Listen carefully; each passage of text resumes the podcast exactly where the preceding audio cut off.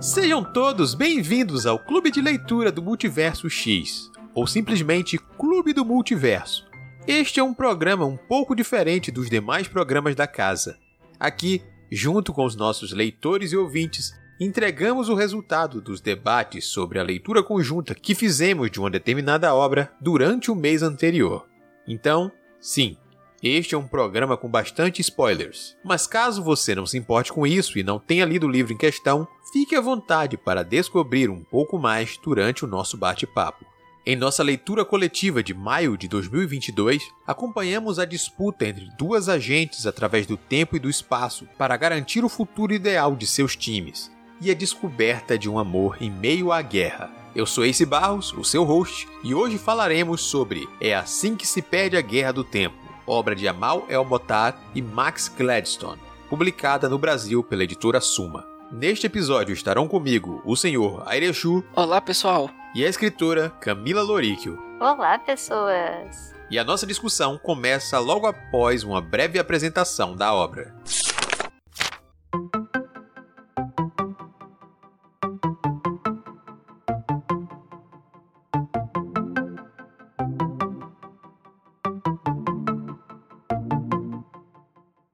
Vencedor dos prêmios Hugo, Nebula e Locus. Uma história que atravessa o tempo e espaço para narrar o destino de duas viajantes do tempo rivais que se apaixonam e precisam mudar o passado para garantir um futuro juntas. Entre as cinzas de um mundo em ruínas, uma soldada encontra uma carta que diz: Queime antes de ler. E assim tem início uma correspondência improvável entre duas agentes de facções rivais travando uma guerra através do tempo e espaço para assegurar o melhor futuro para seus respectivos times. E então, o que começa como uma provocação se transforma em algo mais. Um romance épico que põe em jogo o passado e o futuro.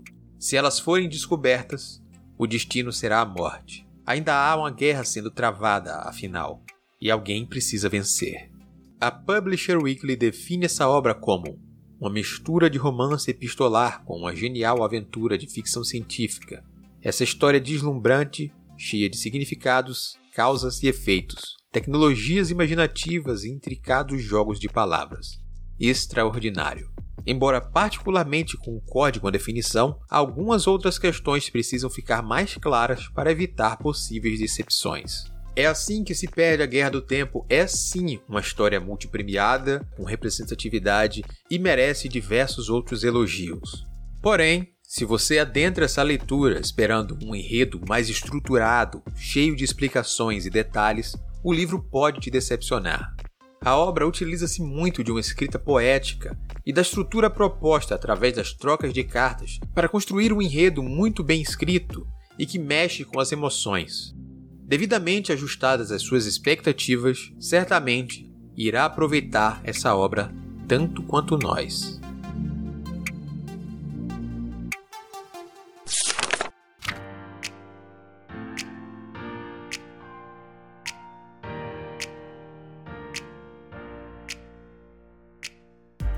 Aqui estamos novamente para mais um episódio do Clube do Multiverso para a gente falar sobre É Assim que se Perde a Guerra do Tempo. Você já ouviu um pouco sobre a sinopse do livro e até umas primeiras impressões na nossa apresentação, mas aqui a gente vai aproveitar para ir além. Então a gente vai bater um papo sobre essa experiência de leitura, tirar algumas dúvidas e questões sobre o que cada um gostou mais e por aí vai. Mantendo a nossa tradição, a gente começa sempre perguntando a todos os participantes como é que foi a experiência de leitura dessa obra. Então, começando pelo senhor Airechu, vamos lá. Bom, gente, o que dizer sobre É Assim Que Se Perde a Guerra do Tempo? Que livro fantástico, que experiência, assim, apoteótica de leitura. Foi, acho que um dos mais gostosos que eu li no clube, um dos que mais me fez sentir coisas enquanto eu tava lendo. Saí dele completamente contemplado pela leitura, pela experiência toda, pela jornada toda que a gente faz com as duas protagonistas ali, quando elas estão trocando cartas em meio a uma guerra absurda e que a gente não entende muito bem as motivações, mas porque o que importa são os sentimentos e o que, que uma declara e confessa pra outra durante a leitura. E, e é naquele climazinho, assim, de romance entre as duas que você vai lendo, que você fica empolgado com os acontecimentos e, enfim, você, você fecha o livro com o olhinho saindo do coração, brilhando, assim, pelas duas, pelo que elas falam. É um livro que eu dei lá o coraçãozinho de favorito lá no Scooby. Eu quero comprar o exemplar físico dele para estar tá relendo de vez em quando, porque ele tem trechos muito bonitos. Ele é de um lirismo, assim, é ímpar excepcional, assim, do que eu esperaria de um livro de sci-fi, de um livro de romance com temática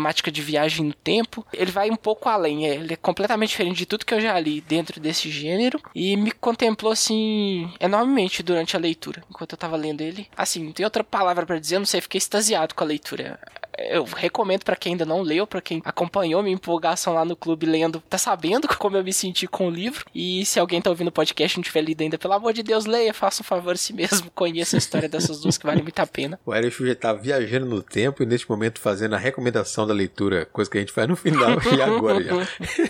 no comecinho, para já pegar o ouvinte já larga tudo, vai ler o livro.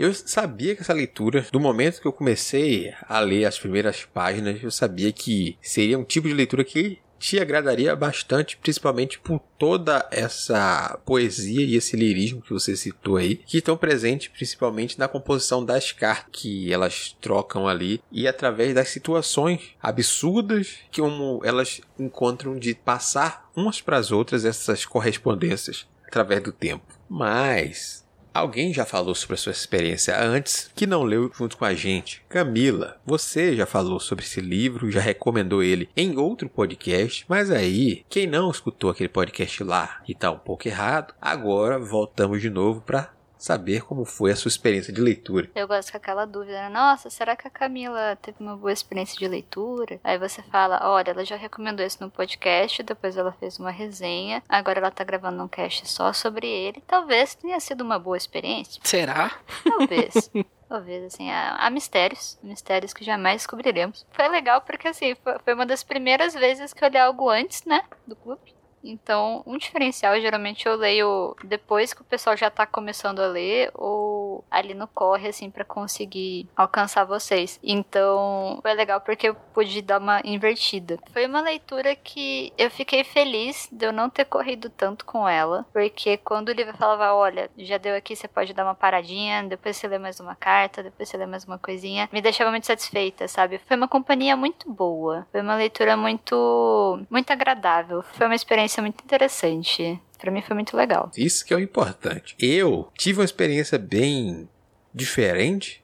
Não diferente no sentido de que é diferente das anteriores, mas diferente porque o livro ele é estranhamente diferente. Partindo da proposta de que ele usa as ferramentas de uma ficção científica ao mesmo tempo que ele se propõe a ser também um romance epistolar através das trocas de cartas, onde a gente vai conhecendo mais a fundo aquelas personagens que são apresentadas em situações para lá de absurdas no sobe e desce da linha do tempo, nos nós, nas questões que a gente lendo muitas vezes não compreende e viaja através da poesia nas cartas de amor entre as duas. Não tem como usar outra palavra que não diferente. Diferente como algo positivo, obviamente, mas diferente não tem outra forma de dizer se não é essa. Isso foi uma preocupação, eu vou ser um pouco sincera. Quando justamente essa questão que você mencionou de ser diferente, eu fiquei com medo eu fiquei com medo e curiosa para saber o que cada um ia achar enquanto estivesse lendo, porque ele tem, além dele ser epistolar, ele também vai ter todo esse lirismo, ele tem muito. Isso eu acabei até mencionando é, nas outras vezes que a gente conversou sobre o livro e até dentro da própria resenha.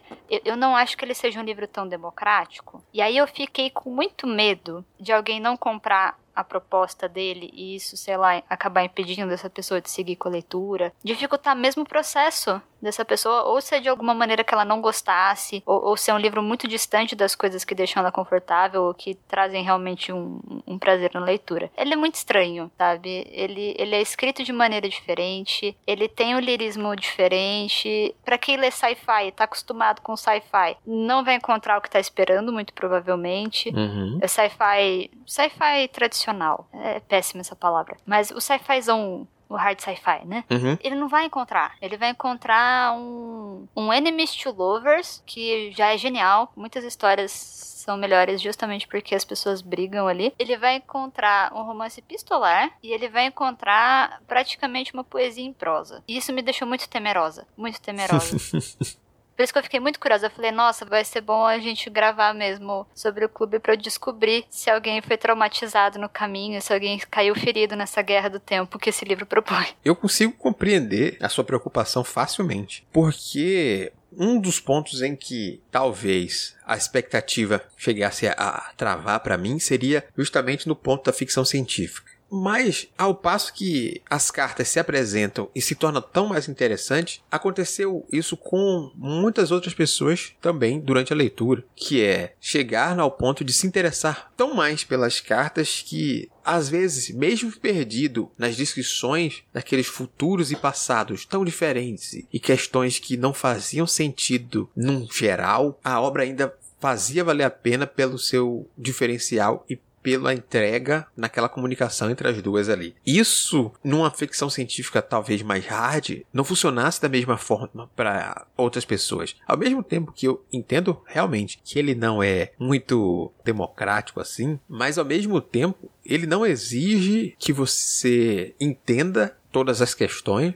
e embarque apenas na prosa poética como você destacou, que ao mesmo tempo que você pode não ter entendido nada daquela disputa entre as duas ali, você ainda vai sair satisfeito com a leitura pelo desfecho da relação delas ali, de como elas correm atrás no fim da jornada do que elas querem, sabe? Não, precisamos isso aqui e é isso. Não importa. Ah, foi fio acima, foi fio abaixo. Se isso tinha que manter tal forma. Isso era o que menos importava no fim das contas eu tô vendo vocês falando que não é um livro democrático, eu tô assim, caramba, mas é assim. Todo mundo já amou na vida, todo mundo conhece aqueles sentimentos ali, todo mundo sabe o que é aquela fome insaciável que as duas descrevem na, nas cartas ali. É impossível você não compreender o sentimento que elas estão expressando ali. Pode ser que fique confuso no lirismo, por elas serem seres diferentes da gente, dá, dá a entender que elas não são completamente humanas, que elas reencarnam em outros corpos, que elas vivem muitas vidas durante o conflito ali, porque elas estão sempre inter interferindo nos passados e nos futuros abaixo abaixo e fio acima, como vocês comentaram aí. Mas essa parte é tão secundária quando você começa a falar de desejo, daquele amor que transcende é, as coisas mais básicas ali, sabe? Você não se preocupa tanto com comer, mas você se preocupa com o bem-estar da pessoa que você gosta. É, são, são coisas muito naturais, assim, enquanto você tá lendo, assim, isso vem muito à tona. É por isso que eu falei que ele é um livro mais de sentimento, de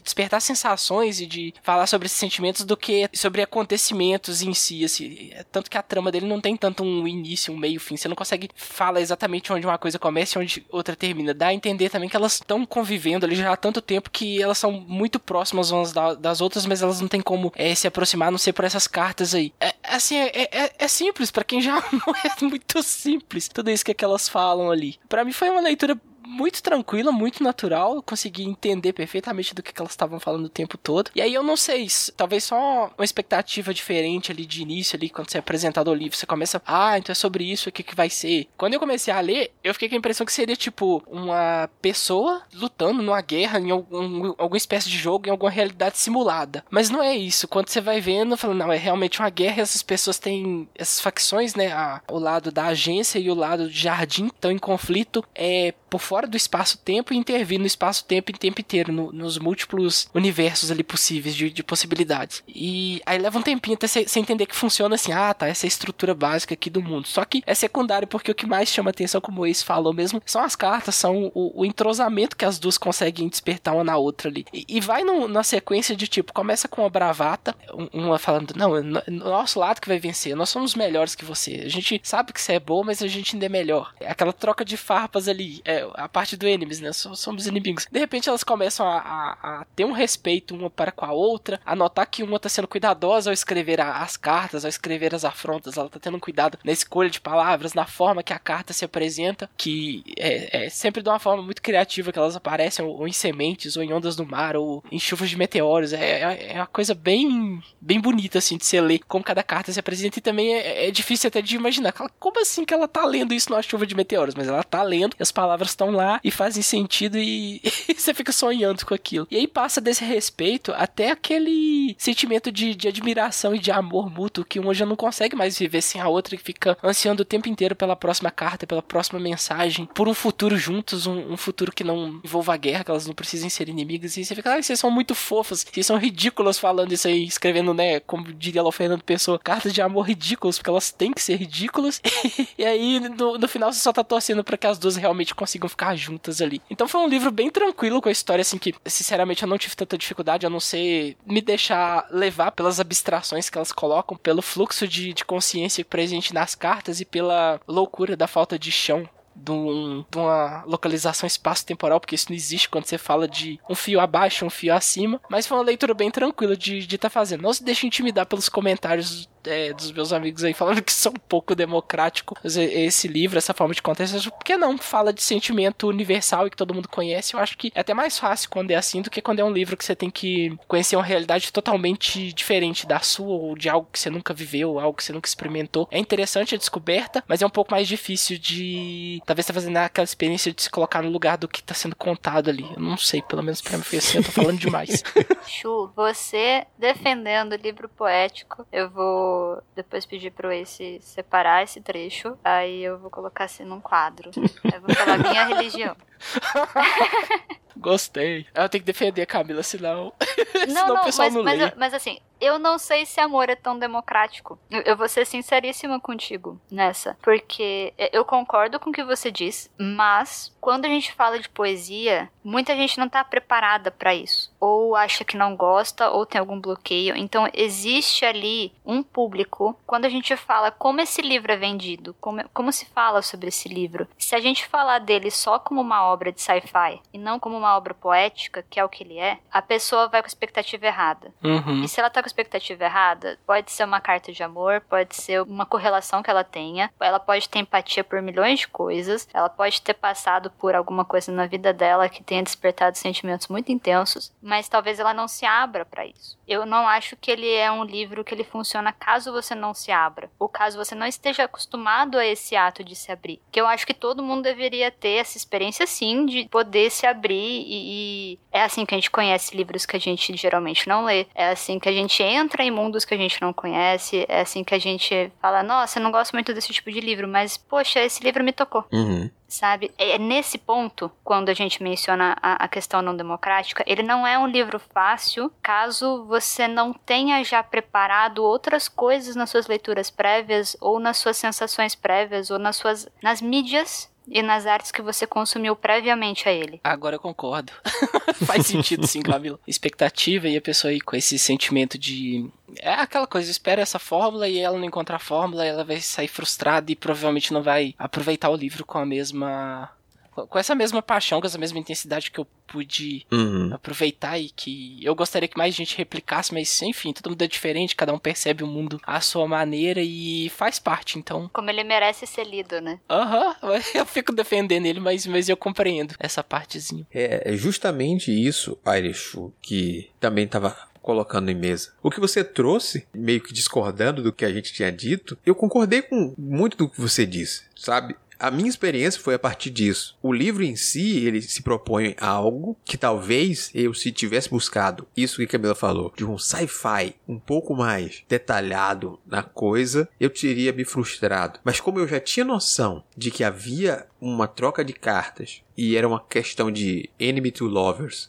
ali, eu já fui pronto para desenvolver e tanto que eu me envolvi muito mais com a parte das cartas do que com a parte dos acontecimentos entre cada carta, sabe? No momento final, onde as cartas deixam de serem tão constantes, ali sim o sci-fi me pegou um pouquinho, onde você vai conectando os outros pontos e fez, opa, aqui também tem um sci-fi aqui que se foi construído, mesmo que dentro dessa coisa da poesia aqui. Mas realmente, talvez algumas pessoas não vão encarar também, não vão estar dispostas é nesse momento de, de, se dispor à experiência que o livro propõe, porque ele se propõe a ser uma experiência, mais do que simplesmente uma história ou algo a mais aqui. Ele se propõe basicamente a ser uma experiência. Ele vai te trazer uma experiência diferente e você tem que vir pronto para experimentar algo e não simplesmente, ah, nossa, eu já vim pronto para encarar isso e não encarar o que você veio pronto. Então você tinha que chegar, mesmo que você não tenha essa bagagem que a Camila citou. Eu mesmo não tenho bagagem poética muito boa, não.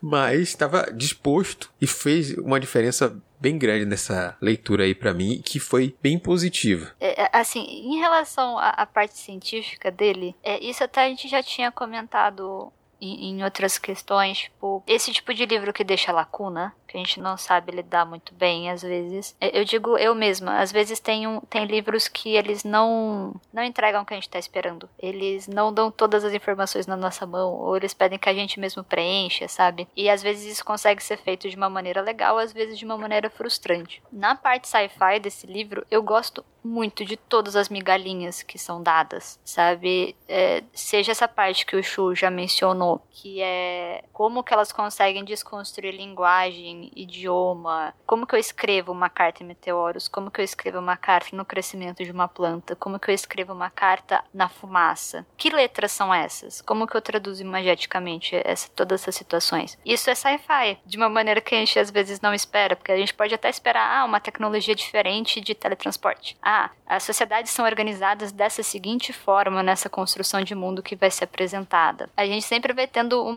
uns outros locais, sabe? E mesmo assim, quando eles colocam essas migalhas pra gente no livro, eu gosto muito, é, eu gosto muito do romance delas e eu gosto muito das migalhas dessa guerra. Então, de como como que a agência funciona, como que Jardim funciona, o que eles consideram válido, o que eles consideram progresso, o que eles consideram vitória. Você vai para conceitos filosóficos que se a gente quiser, a gente pode simplesmente juntar essas migalhas e pensar, sabe? Ele é um livro que ele parece mais longo do que ele é, embora ele não seja um livro muito longo. Parece que você passa muito tempo lá dentro. E ao mesmo tempo ele é um livro que se amplia Quanto mais você lê ele, mais eles te dão. Então é estranho porque ele parece muito paradoxal o tempo todo. Ao mesmo tempo que ele não tá me dando um sci-fi, ele tá me dando um sci-fi. Ao mesmo tempo que ele não tá me dando uma história completa de background, ele tá me dando. E eu só vou conseguir fazer isso se eu expandir esse livro depois de eu parar de ler. Eu diria mais, Camilo. Eu diria que a própria parte desse sci-fi, das formas onde as cartas são escritas, é poesia. De você enxergar aquelas coisas, não pensar em linguagem, não pensar em todas, você simplesmente aceitar a poesia dos atos de cada loucura daquela. Mas eu digo a parte do sci-fi também está presente em outros detalhes, tipo de você pensar nos elementos aí que você trouxe, mas em como eles se conectam através das viagens de tempo e das consequências dos atos delas ao fim da obra ali onde a gente descobre que a perseguidora, uma figura que ficava atrás delas durante toda a troca de cartas inicial, é uma delas, evitando deixar rastros e coletando o máximo de pedaços e informações que ligam uma à outra para construir a outra dentro de si, tipo, elas se conectarem a esse ponto e justamente um pedaço do passado onde a Blue diz que quase morreu, a Red vai no tempo e ela essa quase morte dela, na verdade, é uma infecção da Red para prevenir que quando a, Blue fosse infectada no futuro, morresse porque teria um pouco de Red dentro de si. Isso é maravilhoso.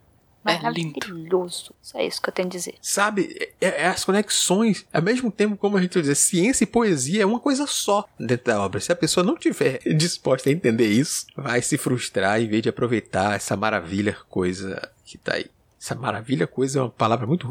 Essa coisa maravilhosa que tá aí. É a desconstrução da linguagem. Você está simplesmente assim, seguindo o, o mote intencionado ali pela obra pausa para reflexão do que você comentou aí que a gente fica.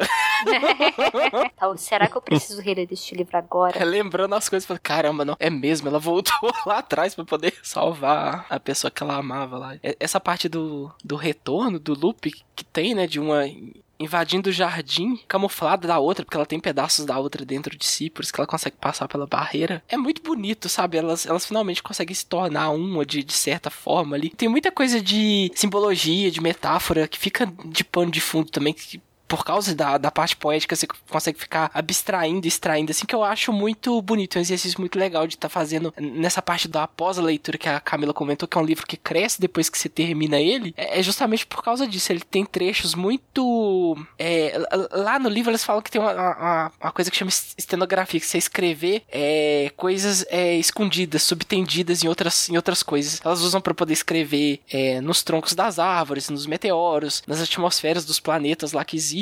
E, e, e dá a impressão que os autores usaram um pouco dessa, dessa tecnologia, aspas, para poder escrever o livro também, porque dá a impressão que tem muita coisa de, de subtexto ali em outras camadas dele ali que você, se você for cavando, você vai encontrando, mas não é porque tá ali, tá escrito, é porque você vai tentando preencher as lacunas que ele não te entrega propositalmente e você consegue complementar e chegar a conclusões maravilhosas ali na sua cabeça. Vai tendo várias epifanias enquanto você pensa sobre o livro. E eu acho que essa parte dele seguir, depois que você fecha ele, ele continua pipocando na sua mente com esse monte de ideias, de epifanias, de universos sendo criados ou teorias sendo criadas, é o que, é o que engrandece ele ainda mais também. É, e você tem uma, uma união delas que eu acho tão legal quando a gente fala de ah, livros de romance como um conceito, sabe? É, como a gente também tem refletido sobre o que de fato é amor, o que de fato é romance, o que torna um casal legal ou não. E você ter um livro em que você tem a união de duas pessoas ali, uma conexão muito intensa que consegue fazer com que uma gere a outra com toda a sua individualidade. Então a gente não tem aquele conceito de amor que às vezes aparece em algumas histórias de romance, em que você tem a negação do outro, né? Você vira um com a pessoa que você tá e você perde a, a, questão de quem você é. Você tem aquele sacrifício do, do eu. E nesse livro, não. É, elas conseguem se conectar de tal forma que ambas ainda são elas mesmas. Elas são elas mesmas modificadas uma pela outra, sim, porque é sobre isso também, quando a gente tá falando, né? É sobre isso. Parece que eu falei o meme, mas.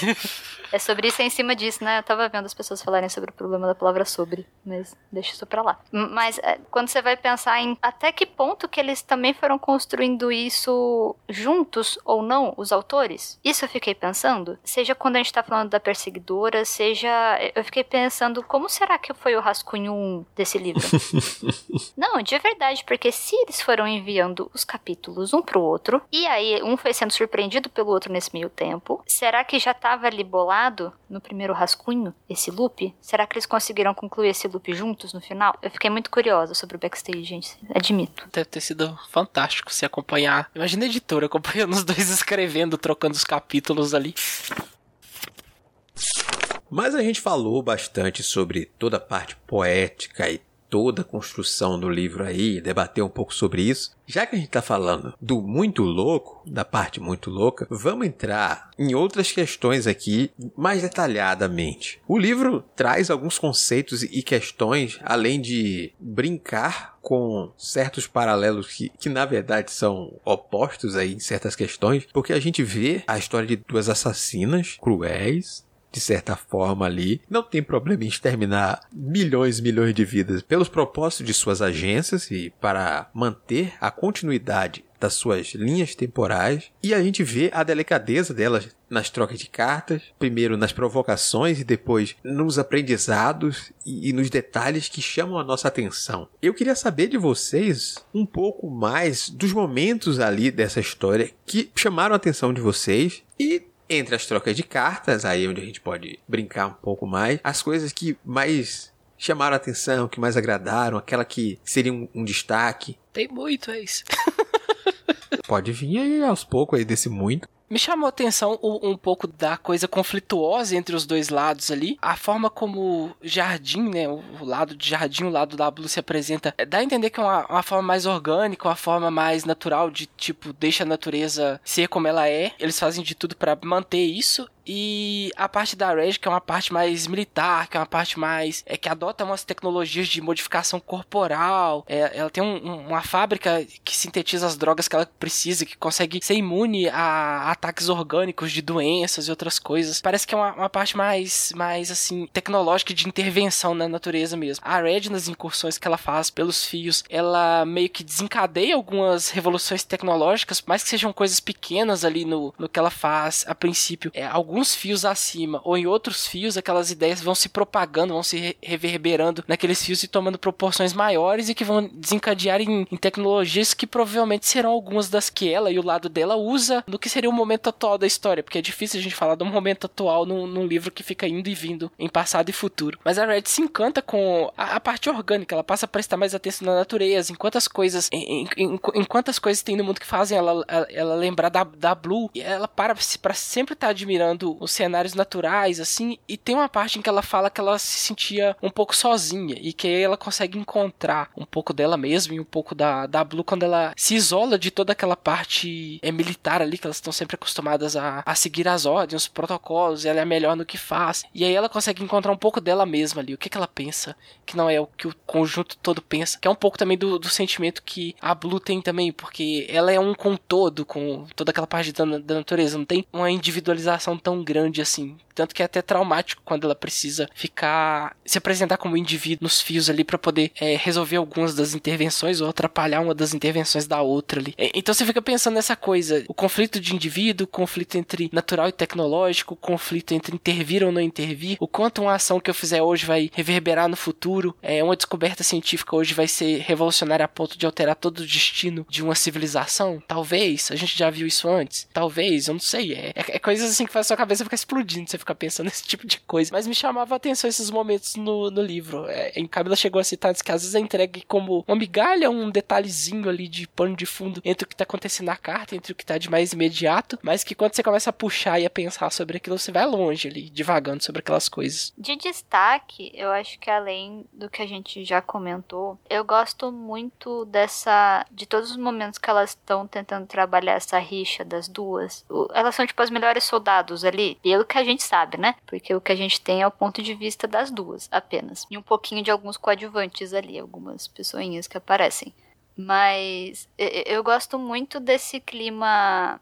É, é, é, que nem vocês comentaram, tipo, elas não são mocinhas. Uhum sabe? Elas não são os heróis. Elas são soldados que são extremamente eficientes, extremamente eficazes. E é isso. É, é que nem a gente não se preocupa com, com um monte de, de, impactos que a gente tem dependendo do que a gente está fazendo. Então elas, com, com essa mentalidade específica que elas vão ter de soldado, também não tem. O que é legal quando a gente vai construir personagens principais que tem essa complexidade maior. Então, nossa, eu sempre. Eu acho que para mim, os destaques, além da relação delas, são essas migalhinhas. Então, por exemplo, quando mostra os pontos de vista que elas vão tendo em relação ao que elas fazem fazem aos ideais, à compreensão e ao respeito do outro, ao reconhecimento da existência do outro, para além de ser seu oponente, para além de ser o vilão de, da sua história. Então, quando elas estão dentro de alguma missão, por exemplo, quando elas estão tomando chá, e você tem aquela interação dela, da, acho que é da Blue,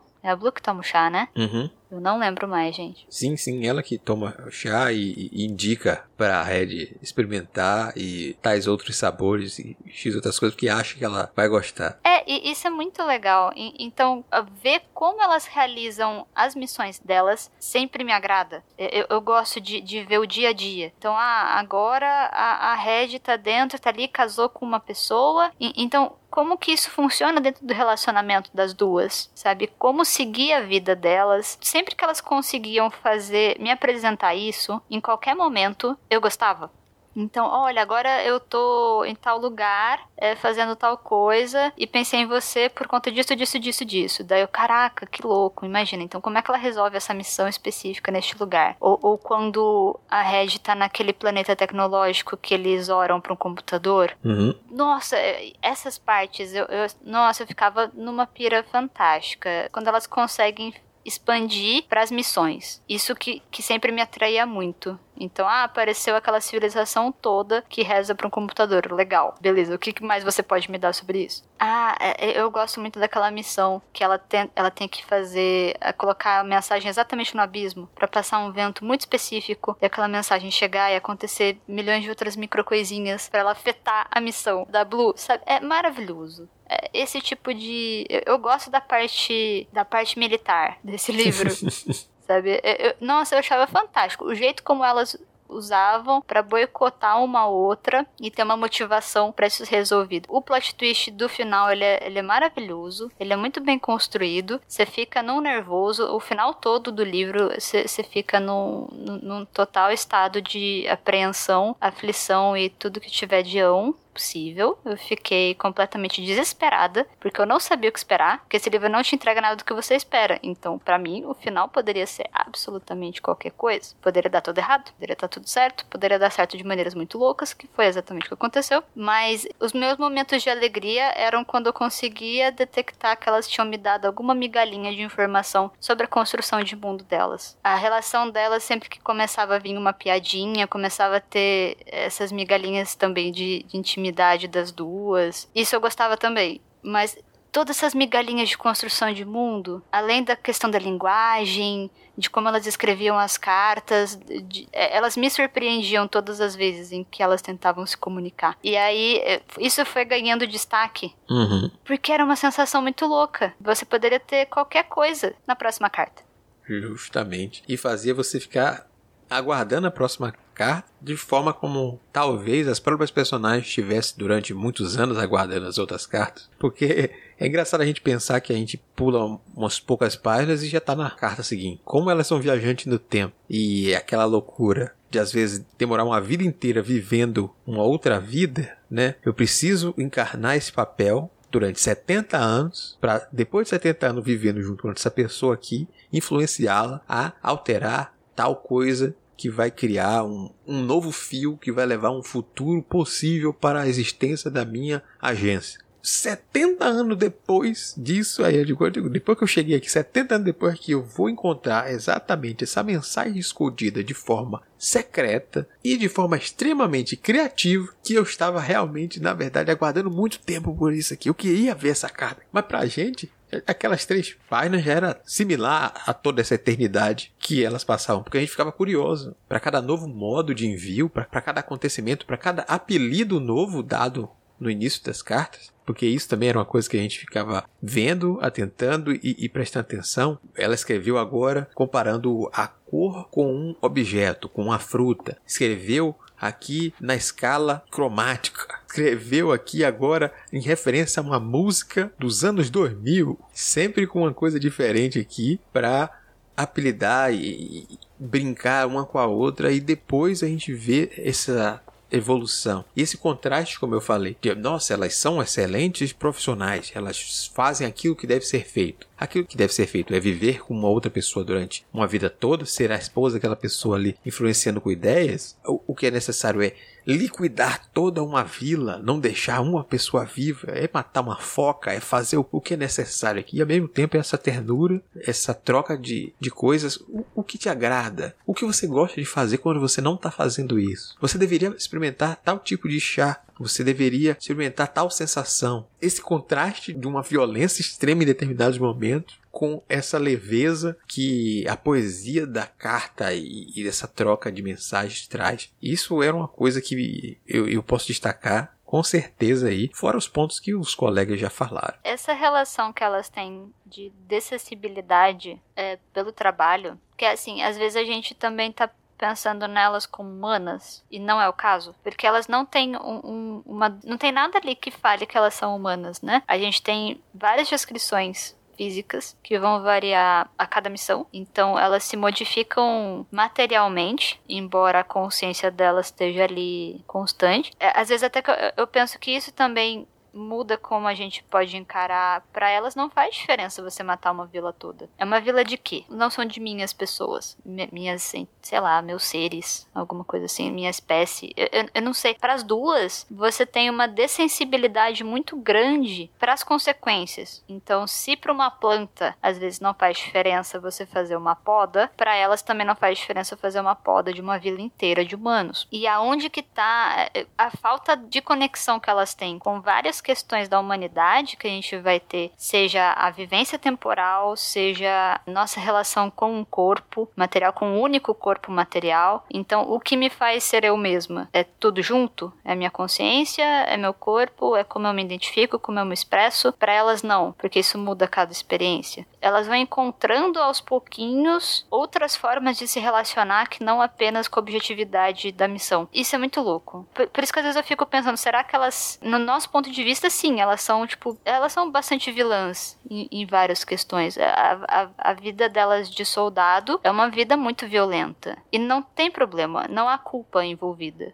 em nada do que elas fazem. A gente teria culpa. Elas não, porque não importa. Não existe essa dimensão de ética, é, esse conjunto moral humano, não existe para elas. E elas também não são humanas, então também faz sentido não existir. Mas, mas é meio bizarro, né? Uhum. E como você encara essas questões para organismos ou, ou entidades sencientes que é, podem estar tá indo e voltando no tempo, em tempo, o tempo inteiro. Você pode estar tá matando uma vila aqui agora, mas você pode voltar no passado e estar tá reencontrando essa mesma vila é viva e plenamente funcionando como se nada tivesse acontecido ou fosse acontecer no futuro. É, é bizarro, então meio que não faz diferença. E tem uma outra coisa também que é um pouco daquela é, talvez desumanização que exista nas guerras, que de repente você tá, às vezes, lutando por ideais muito maiores, ideais aspas, assim, porque talvez sejam ordens ou talvez sejam imposições de superiores e às vezes você não tem nem tempo para pensar sobre o que você tá fazendo e aquilo vai te tornando insensível para algumas coisas a tal ponto que você só cumpre a sua função exemplarmente porque é o que importa, mas é uma desumanização a tal nível que propicia que os horrores da guerra aconteçam. Eu fico pensando um pouco nisso assim, elas, será que elas já estão tão acostumadas com esse jogo de gato e rato pelas linhas do tempo que elas se tornarem insensíveis para todas essas questões? Ou será se realmente não faz diferença, como a Camila disse, is porque elas não são humanas, elas têm outras preocupações ali e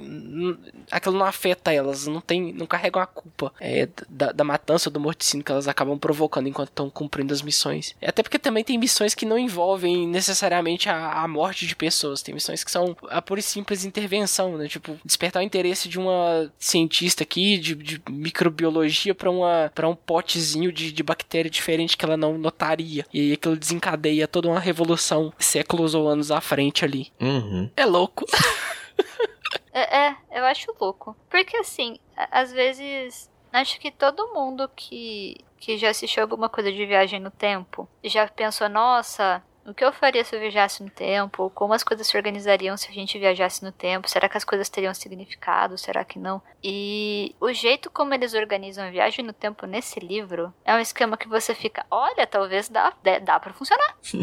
Interessante? É, é, assim, como alguém que já leu, sei lá, tem um outro livro, livro do, do é do Clark, do C. Clark, sobre viagem no tempo. É, é porque lá eles fazem, tipo, ele faz uma um livro de ficção especulativa onde você vai ter é, tipo, a humanidade consegue construir a, a viagem no tempo a partir de X ano. Então, a partir desse ano para frente, você consegue se mover livremente, como se fosse um elevador. Ah, é o fim da eternidade. É Acho fim, que é do Asimov. O do Clark é o fim da infância. Do Asimov. Confundi os fins. É verdade. Obrigada, Chu. Então, neste livro do Asimov, você tem ali esse elevador, que, então ele está colocando ali uma proposta é, bem interessante para como você faria a humanidade funcionar nesse, nesse contexto. Mas o que os autores fazem nesse livro vai para uma escala muito mais desfragmentada, quebra quebra tantos conceitos de tempo e de espaço. E embora você tenha também a questão da poesia, você também vai muito além do que a gente consegue ler em vários livros que tenham, sei lá, interação com alienígena, humano com tecnologias avançadas. Eles fazem um, um mexidão que desconstrói um monte de, de conceito que a gente vai ter na, dentro da, do sci-fi. E fica muito interessante. Eu comecei a pensar em viagem no tempo de maneira diferente depois de ler esse livro. Quando elas falam é, fios ali, que elas estão subindo e descendo os fios, tem, tem essa aquela parte que foca um pouco na, na natureza, eu imaginei o multiverso inteiro como se ele fosse uma, uma grande árvore, uma, uma, grande planta com inúmeros galhos que se ramificam muitas vezes, e subir e descer nos fios nada mais sendo do que uma delas chegando em um ou outro ponto desses galhos ou dessas ramificações e alterando ali pra, ou para que ele cresça por um lado ou para que ele cresça por outro. E mas a gente vê também que mesmo que fios é, não ligados um ao outro interfiram nos outros. E tem, tem fios que são tão importantes ou tem eventos que se repetem em tantos fios como por exemplo a queda da existência de Atlântida e a, a influência que a Atlântida exerce nos nos conceitos, seja de filosofia, de ciência ou de avanço da, da, da humanidade de tal forma que elas estão sempre tendo que voltar naquela partezinha específica para estar tá intervindo naquela partezinha específica porque ele é significativo demais para toda a existência da, do, do, multiverso inteiro, a tal ponto que não dá para ser ignorado. A intervenção ali, ela não é uma opção, ela é uma necessidade. Então, a Atlântida precisa desaparecer, porque se ela não desaparecer, ou se ela seguir existindo, é, vão acontecer tal coisas e a, a estrutura toda dessa árvore do tempo com fios é que ela vai desabar porque ela não se sustenta sem isso. É, é muito louco. Então, faz total sentido o que a Camila disse quando ela uh, pega o esse apanhado todo que a gente tem de viagem no tempo, de múltiplas realidades, de universos diferentes se conectando de, de alguma maneira e consegue dar, dar um sentido para aquilo enquanto você tá lendo. Não, realmente faz sentido aqui. Tem uma lógica aqui dentro que eu consigo entender. E eu consigo entender porque é tão importante cada um desses fios aqui para elas estarem, de certo modo, querendo intervir o que a guerra esteja acontecendo dessa forma aqui com uma ou outra facção querendo ter o controle sobre isso, porque é, é primordial, é essencial demais para toda a existência. E a gente que é meros humanos aqui num, num planeta vivendo o tempo presente aqui, restrito ao nosso espaço-tempo, num dos fios ali, a gente não vai nem ter noção disso, que é coisa que está muito além da nossa capacidade enquanto criaturas aqui num pequeno planeta azul, na órbita de uma pequena estrela amarelada da sequência principal na galáxia como bilhões de outras que tem no mundo, como diria o, o, o Carl Sagan, mas que tem essas criaturas ou entidades que estão além do nosso universo, que são capazes de intervir no nosso e em outros também, na nossa história e na história de outros universos também. É muito louco, é muito louco. Mas aí eu deixo a dica para lerem alguns quadrinhos que essas, essas coisas, para mim, nunca foram novidade, não. Eu não achei nenhuma novidade nessa questão, não. De verdade. A série Loki traz essas, esses desmembramentos de fios e coisas assim, por exemplo, que só foi mais um para mim. O Sandman também mudou de dimensão? Não, mas eu digo a, a questão do fio, inclusive. Ah, tá. Tipo teoria das cordas mesmo, aquelas coisinhas. Sim. Uhum. De alguns pontos definitivos, como o Chu falou ali, que são tão importantes que eles vão acontecer e vão acabar se juntando em alguns pontos e tudo mais, e alguns pontos que começam a criar ramificações e mais ramificações e mais ramificações. Ah, isso temos na excelente série Doctor Who também. Tem pontos imutáveis. É, justamente. Mas é que esse é muito estranho. É, eu não achei, não. Este livro é muito estranho. Não, eu realmente não achei estranho essa parte, não. O fato da viagem no tempo. Sim. É que a gente ficou muito fã, fã pessoas. Acho que como último destaque, eu falaria de uma coisa que eu gostei, que é sempre que você vai caminhando para o que é certo ou errado, no sentido de será que a visão de jardim tá certa ou será que a visão da agência tá certa? A visão de mundo mesmo, né? Porque tudo delas é a visão de mundo. Elas são soldados com uma missão. E elas acreditam na missão delas. Sempre que você caminha no livro para isso, para falar, nossa, acho que esses daqui estão certos. Quando você vai tentando tomar um lado, eles fazem de um jeito que você fala, pera, tem coisas que não são muito legais neste lado também. Um momento, por favor, pera, estou refletindo aqui. Eles evitam o lugar de você falar, ah, então a agência é melhor ou o jardim é melhor. Por mais que você tenha a, aquela discussão sobre natureza versus tecnologia, ainda assim eles não deixam o consenso fácil. Você, como leitor, escolher um lado né, nessa luta. Todo mundo é de centro, é mureteiro. é isso mesmo? Mureteiro não, mureteiro não. É assim, porque ve, veja bem, veja bem. Ó, no final, elas têm que sair da burocracia e quebrar todos os. Credo, vai parecer que ela é da terceira via. Mas não é isso.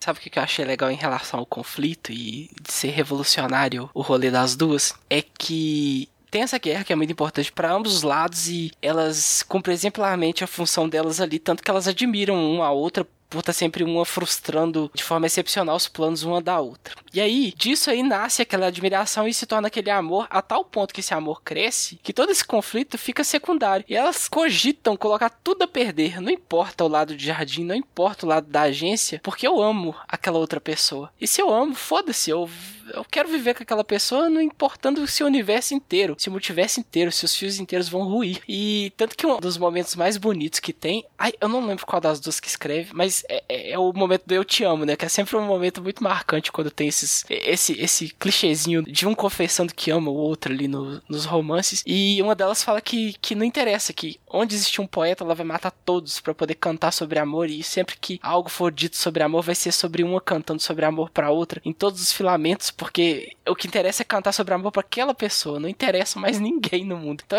ela coloca a outra numa posição de tamanha importância que todo o resto da toda a existência do, do, dos fios inteiros, toda aquela guerra é, se torna irrelevante, sabe? Não, não, tem sentido se não, se não tiver amor. O, o, falta algo, sabe? Esse algo talvez não seja o, amor ali que brota entre as duas de lados opostos, que é uma coisa meio Romeu, Romeu e Julieta também, que elas citam em um, uma das cartas. Lá você vê claramente é um, uma, uma referenciazinha, tem até a questão do envenenamento também do, do casal ali no final ali, que talvez seja referência à peça lá do Shakespeare, não sei. Eu, eu gosto de pensar que sim. Tá, mas o que falta ali naquele conflito ali? Porque é tão banal, é tão sem sentido as pessoas precisam de, de alguma coisa para dar sentido à vida, à existência delas. E eu gosto quando surge o amor ali. O amor é o sentimento que conecta, que une, que faz elas quererem colocar tudo a perder só pra estar tá uma junto com a outra ali. Então, acho que se tem um lado que sai vitorioso nessa guerra aí, é o lado do amor, porque realmente foi só pelo amor ali que as duas conseguiram burlar todo esse sistema, toda essa, essa guerra, esse conflito, para poderem estar tá juntas ali no, no final. E uma pela outra, seja de sacrifício, ou de ajuda, ou de tentar se aproximar uma da outra ali, não interessando que isso fosse ser ruim pro próprio lado ali de onde que a, que a pessoa, que aquela criatura veio. Enfim,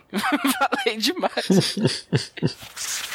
Mas a gente vai então para o nosso bloco derradeiro, onde a gente fala se recomenda essa leitura e se faria outras leituras de obras dos autores. Acho que se a gente recomenda essa leitura é uma pergunta que já está bem óbvia, então a gente pode até pular essa parte porque a resposta para todos os três é sim. Mas claro que eu deixo espaço para quem quiser dar ênfase na sua indicação, pode dar ênfase sim. Mas quero saber de vocês se vocês têm interesse em ver um pouco mais desses autores aí para ver para que lados eles nos levarão a seguir ou para trás quando a gente fala de viagem no tempo, as coisas ficam meio confusas. Senhor Airechu. Ah, eu não, não, vou nem recomendar o livro de novo, porque eu já fiz isso no cast inteiro. Espero que quem tenha escutado aí não tenha ficado muito irritado comigo sendo é, meloso falando do livro, porque eu gostei realmente dele, quero que mais pessoas conheçam e tenham a experiência que eu tive lendo. É muito bom, se permita sentir, experimentar. E sobre ler mais dos autores, agora eu confesso que eu fiquei com um pouco de medo, porque esse foi um livro escrito a quatro mãos, né? São os dois autores ali escrevendo ele ali, e funcionou tão bem, tem uma química tão boa nesse livro que eu não sei se funcionaria em outros livros ou se funcionaria ter o mesmo encanto que eu tive lendo esse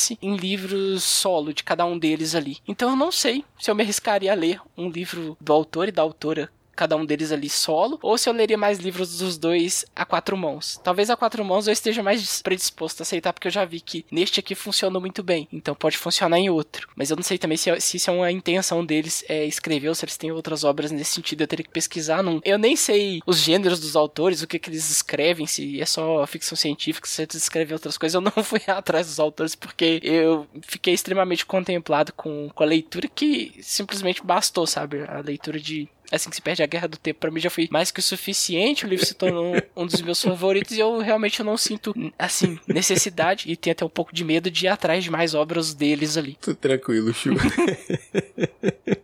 eu gosto muito como o Chu começa a se justificar. É.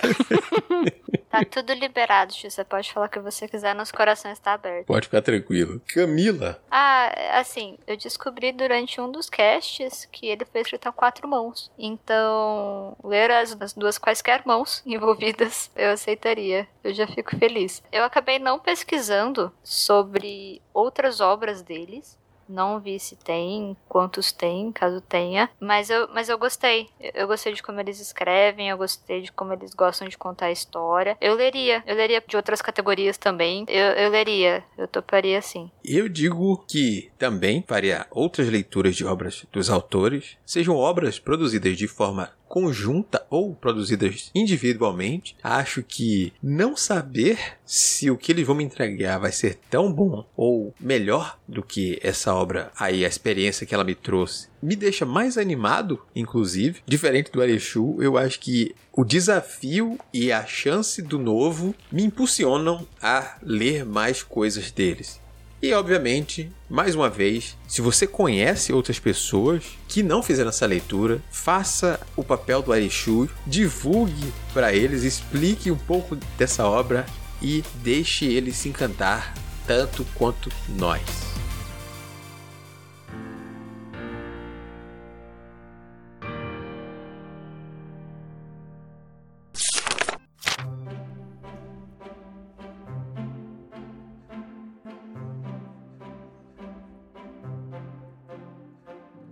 E esse foi mais um episódio do Clube do Multiverso. Conte pra gente como foi a sua leitura, principalmente se você gostou ou não gostou desse livro. Nos ajude a entender e ampliar essa discussão. Siga as indicações da Holly e compartilhe um pouco mais da sua experiência, correções e afins. Bom, vem com a Holly. Você tem várias opções. A primeira delas é enviar um e-mail para contato@multiversox.com.br, não esquecendo de identificar a razão do contato no assunto. Se preferir, pode comentar diretamente na postagem no site multiversox.com.br através do Discos ou do Facebook, ou no YouTube, se está nos escutando nele.